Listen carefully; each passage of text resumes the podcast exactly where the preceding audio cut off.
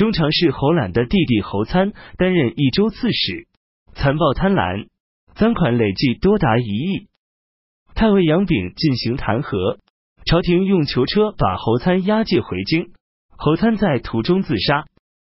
查看他携带物资的三百余辆车，装的都是金银和锦帛，因此杨炳又上书弹劾说：“我查考朝廷旧有的典章制度，宦官本来只限于在皇宫内听候差遣，负责早晚看守门户，而今却大多备受过分的宠信，掌握朝廷大权。凡是依附宦官的人，宦官就趁着朝廷征用人才时，推荐他们做官。”凡是违背和冒犯宦官的人，宦官便随便找一个借口对他们进行重伤。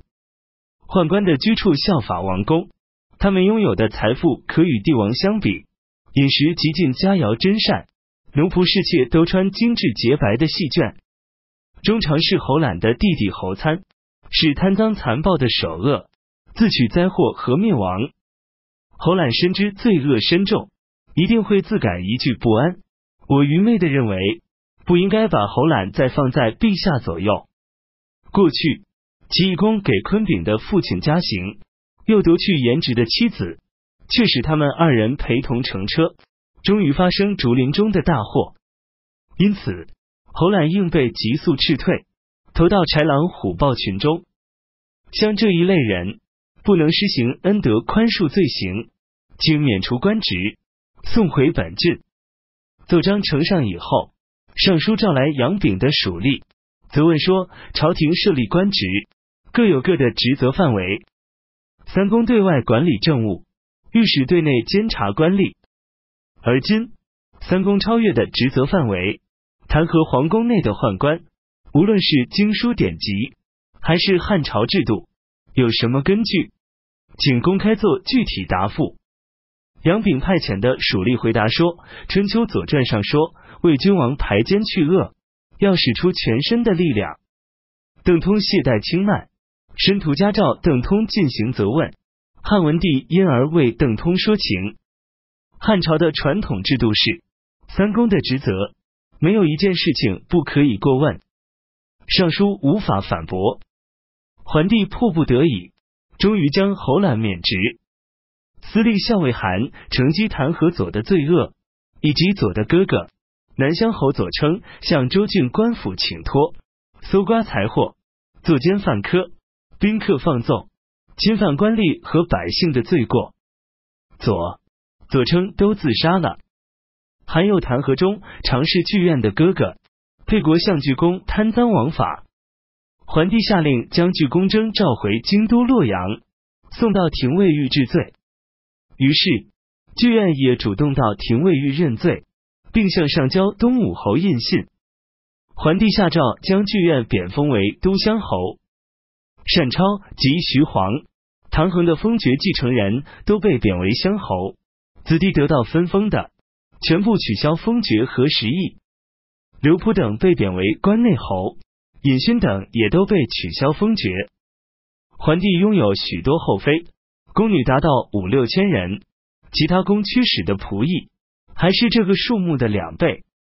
邓皇后仗势她的尊贵地位，骄傲嫉妒，跟桓帝宠幸的郭贵人互相诬陷和控告。二月癸亥二十七日，邓皇后被废，送往报氏监禁。邓皇后忧愤而死。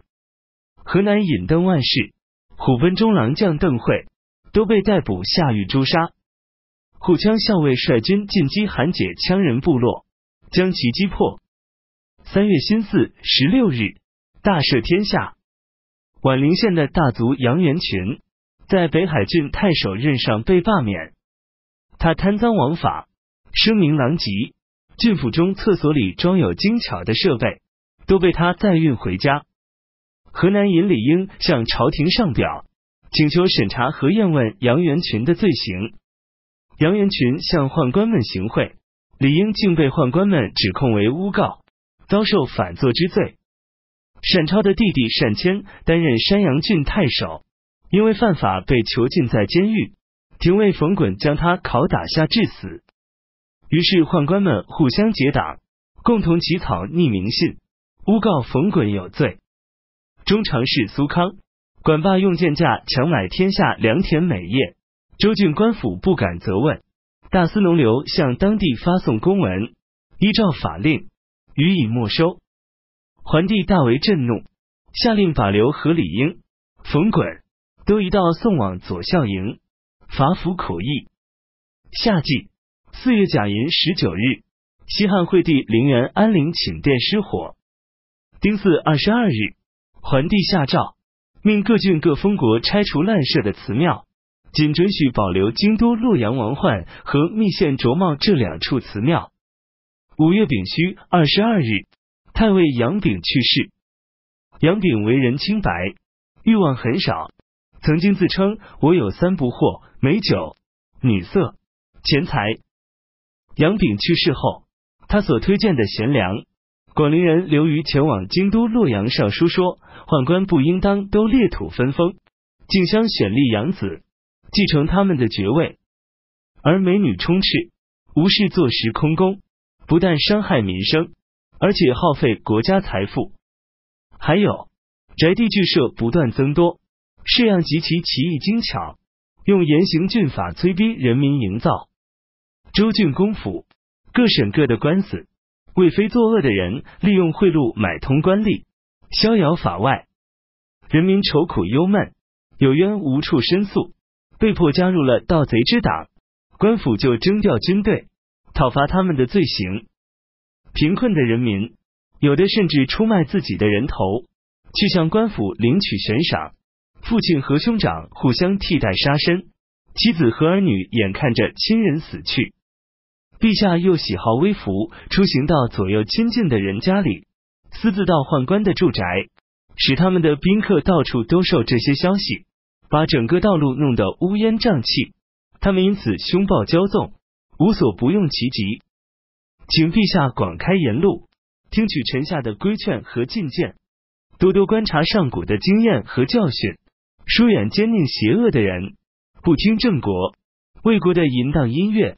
则政治达到和平，恩德普降天下，吉祥的和风自然来临。桓帝下诏，特召刘虞，向他询问灾异的迹象和预兆。掌握朝政大权的官员想让刘瑜在回答时含糊其辞，于是改问别的事情。可是刘瑜再次尽心回奏，共八千余言，言辞比从前的上书更为激烈。桓帝任命他为议郎。